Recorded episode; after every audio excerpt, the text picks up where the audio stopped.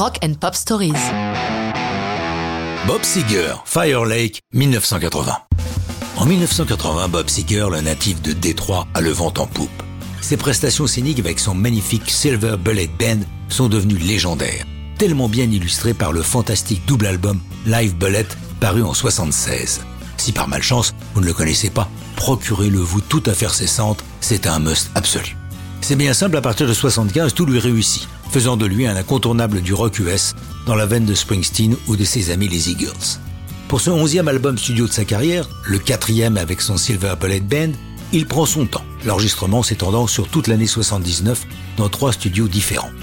Fire Lake est une chanson qu'il a sous le coude depuis plusieurs années. À l'origine, elle devait figurer sur son disque solo de 75, Beautiful Loser. Seeger est très fier de cette chanson, c'est l'un de ses textes préférés. Mais Fire Lake ne correspond pas à l'ambiance générale de ce disque, elle est donc mise de côté.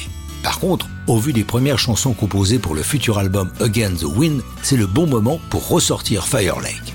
Elle est enregistrée au fameux Muscle Shoals Sound Studio en Alabama, là où il a déjà mis en boîte l'un de ses plus grands hits, All Time Rock and Roll.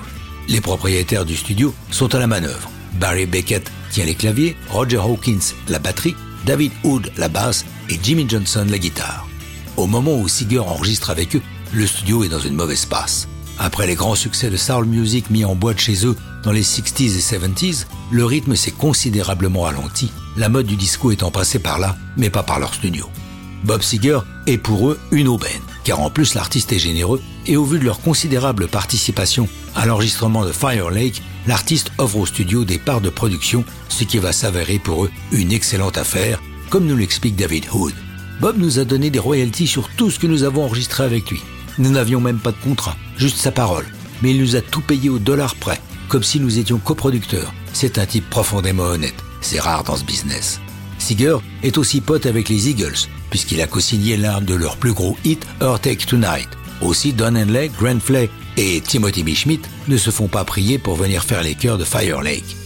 La chanson paraît en premier single de l'album en janvier 80 et grimpe jusqu'à la sixième place du 8 US, ouvrant la voie au succès de l'album Against the Wind, l'un des disques majeurs de la carrière de Bob Seger. Mais ça, c'est une autre histoire de rock'n'roll.